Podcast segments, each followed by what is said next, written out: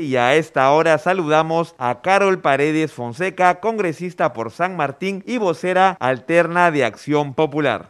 Primeramente agradecerles a ustedes y de esta manera hacer llegar un saludo cordial a todo el país y en especial a la región San Martín.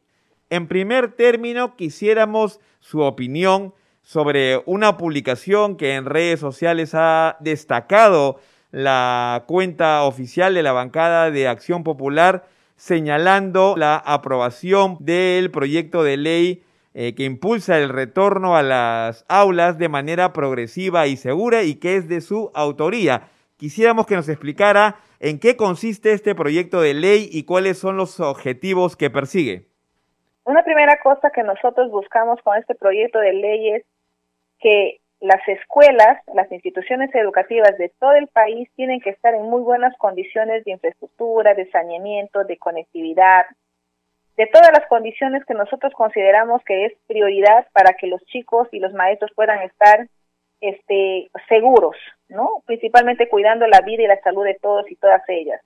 Y además, tenemos que también cuidar este, esas resoluciones ministeriales que han salido últimamente, donde se está pidiendo ciertos, este, donde se está poniendo ciertos criterios y que esos criterios de muchas de las instituciones educativas no se están cumpliendo, ¿no? Entonces, nosotros que estamos visitando las instituciones educativas nos estamos dando cuenta que están en situaciones bastante precarias y es allí donde este el gobierno y el ejecutivo tiene que prestarle este la atención porque esto es clave, hasta ahora no se han generado, este, no se han transferido, por ejemplo, a las cuentas de los directores de las instituciones educativas el presupuesto de mantenimiento, porque no se puede exponer a los niños y niñas. Es más, ese trabajo articulado que debe haber entre salud y educación es clave, y eso también lo dice la propuesta. ¿Cómo y de qué manera se debería trabajar de manera multisectorial? Y además también, ¿quién tiene que decidir la forma de trabajo? Son, en este caso, tanto el Ministerio de Educación y tanto el Ministerio de Salud, sin dejar de lado también el programa de Caliwarma y otros, ¿no? ¿Y de qué manera el Ejecutivo, a través de este proyecto de ley aprobado, va a garantizar que todas estas condiciones que ha mencionado se cumplan? Inclusive la última, muy importante sin duda, como es el de la alimentación escolar que garantiza el programa Jaliwarma? El Ejecutivo tiene un plan que tiene que ver, por ejemplo, el caso de Caliwarma. Ellos saben cuántos de alimentación se tiene, o sea, cuántos son los productos que se tienen que transferir a las instituciones, o se tiene que trasladar a las instituciones educativas. En el caso de que mejorar las condiciones de las instituciones educativas, ahí también pasa por un tema de planificación y voluntad política.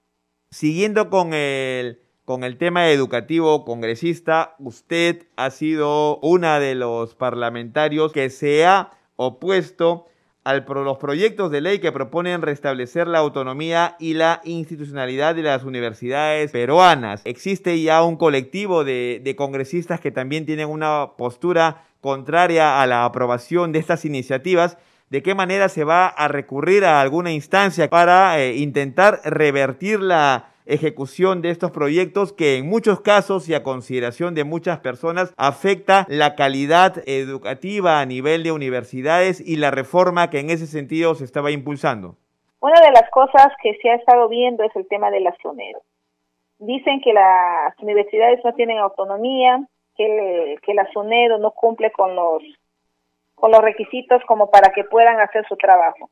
Aquí no es un tema de que, por ejemplo, este, no tienen autonomía. Aquí, de acuerdo a la Constitución, nosotros sí sabemos que sí tiene autonomía, tienen autonomía las universidades y además, esto ha sido un tema que ya lo ha visto el Tribunal Constitucional y que el Tribunal Constitucional coincide en seguir fortaleciendo a la SUNEDO.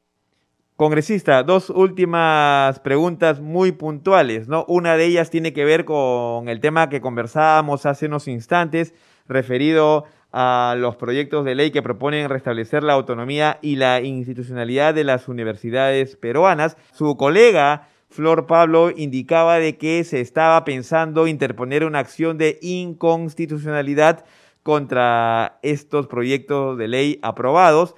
¿Cuál es su postura al respecto?